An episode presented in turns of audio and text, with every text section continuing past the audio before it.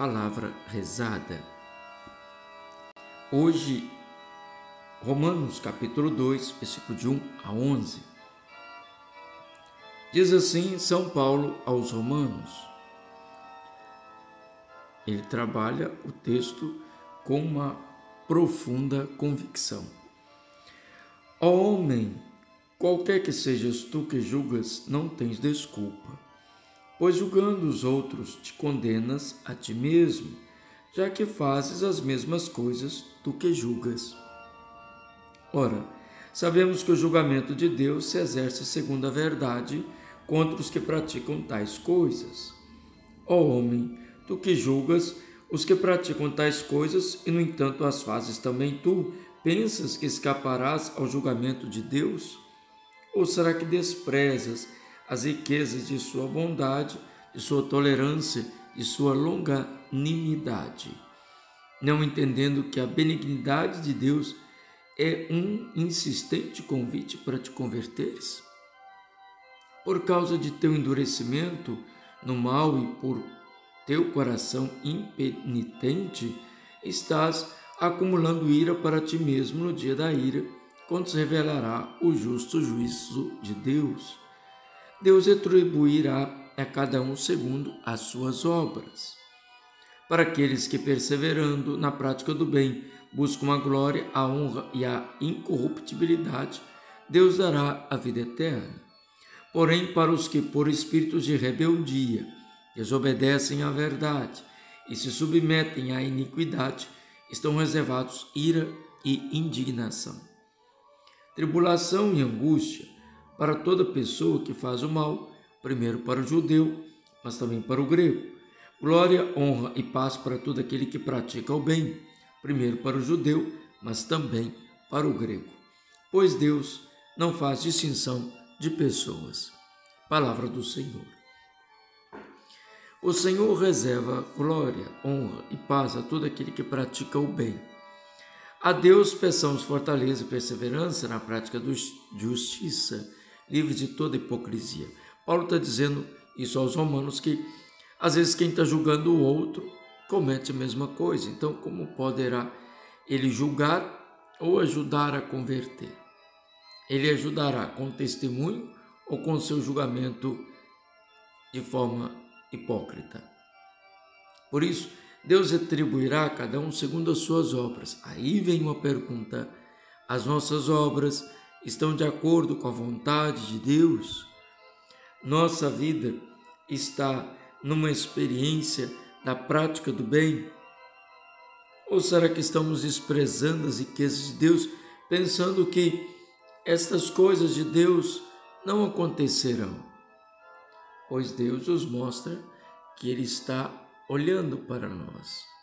Deus está olhando para todos nós sem distinção de pessoas, mas Ele está pronto a dar toda a bênção para aquele que esforça a querer a bênção. Por isso, meu irmão, minha irmã, cuidado com o que praticamos. Todos nós, eu, você, somos chamados a viver um esforço de igreja verdadeira, na presença do Senhor.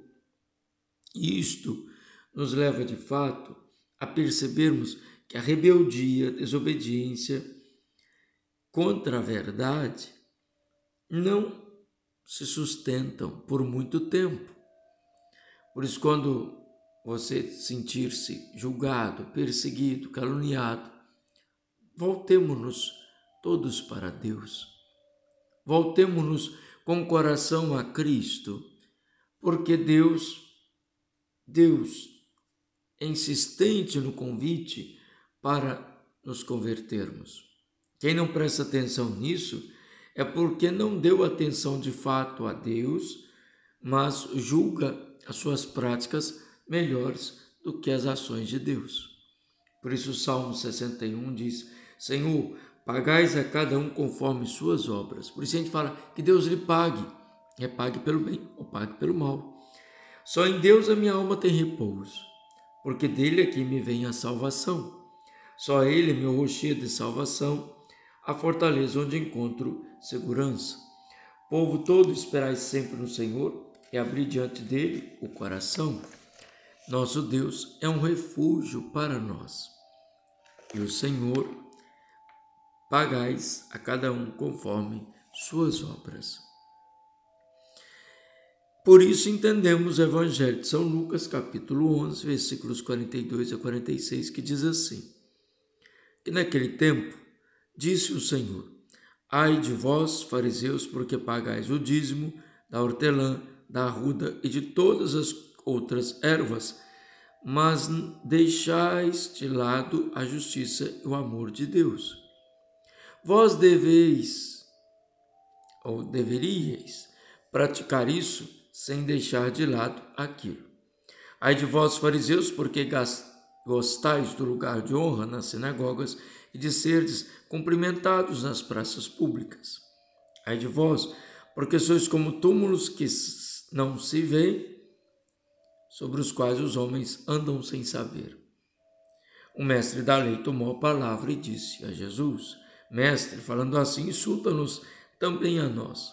Jesus respondeu: Ai de vós também, mestres da lei, porque colocais sobre os homens cargas insuportáveis, e vós mesmos não tocais nessas cargas nem com um só dedo.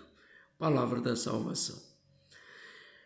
O Senhor está nos chamando a atenção que viver uma prática exterior sem a mudança interior é hipocrisia. Por isso que ele diz: vós deveríeis praticar isso sem deixar de lado aquilo, ou seja, praticar a justiça, o amor de Deus e praticar também a devolução do dízimo segundo a fé experimentada. Mas não quer dizer que devolver o dízimo estou com braços cruzados, já cumpri minha obrigação.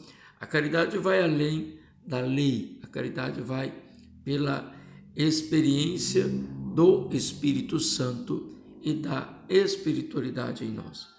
Por isso o Senhor diz que os mestres da lei também, ai de vós também, porque colocais sobre os homens cargas insuportáveis, são os julgamentos.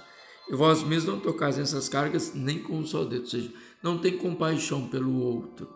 Quando julgamos de muito o outro e achando ser melhor do que o outro, e ficamos nas práticas exteriores e não na escuta do coração do outro como Deus quer, corremos o perigo de colocar pesos e não aliviar o sofrimento. Queridos irmãos e irmãs, julgamentos, situações, conflitos, tudo se resolve com Deus, com a graça do Espírito Santo para que tenhamos sabedoria. Que o Senhor nos ajude para que possamos, em todos os momentos, como dizimistas, como seminaristas, como coordenadores, como líderes da igreja, termos discernimento na ação evangelizadora, estendendo a mão, acolhendo, ajudando a pessoa a crescer, eu que julgando e dificultando a vida do outro. Jesus não descarta a prática das pequenas boas obras, entretanto, recomenda não deixar de lado a justiça e o amor de Deus, seja devolver o dízimo de tudo direitinho, ver a prática da misericórdia, mas também da compaixão e da certeza de que Deus quer a nossa transformação. Ó Deus, sempre nos preceda e acompanha a vossa graça, para que estejamos sempre atentos ao bem que devemos fazer. Por nosso Senhor Jesus Cristo, vosso Filho, na unidade do Espírito Santo. Amém. Que o Senhor nos abençoe, nos proteja e nos guarde. Senhor, se levardes em conta nossas faltas, quem poderá subsistir? Mas em vós encontre-se o perdão. Eu vos temo e vos espero. Espero mais que o vigia pela aurora, pois o Senhor se encontra. Toda graça e copiosa redenção.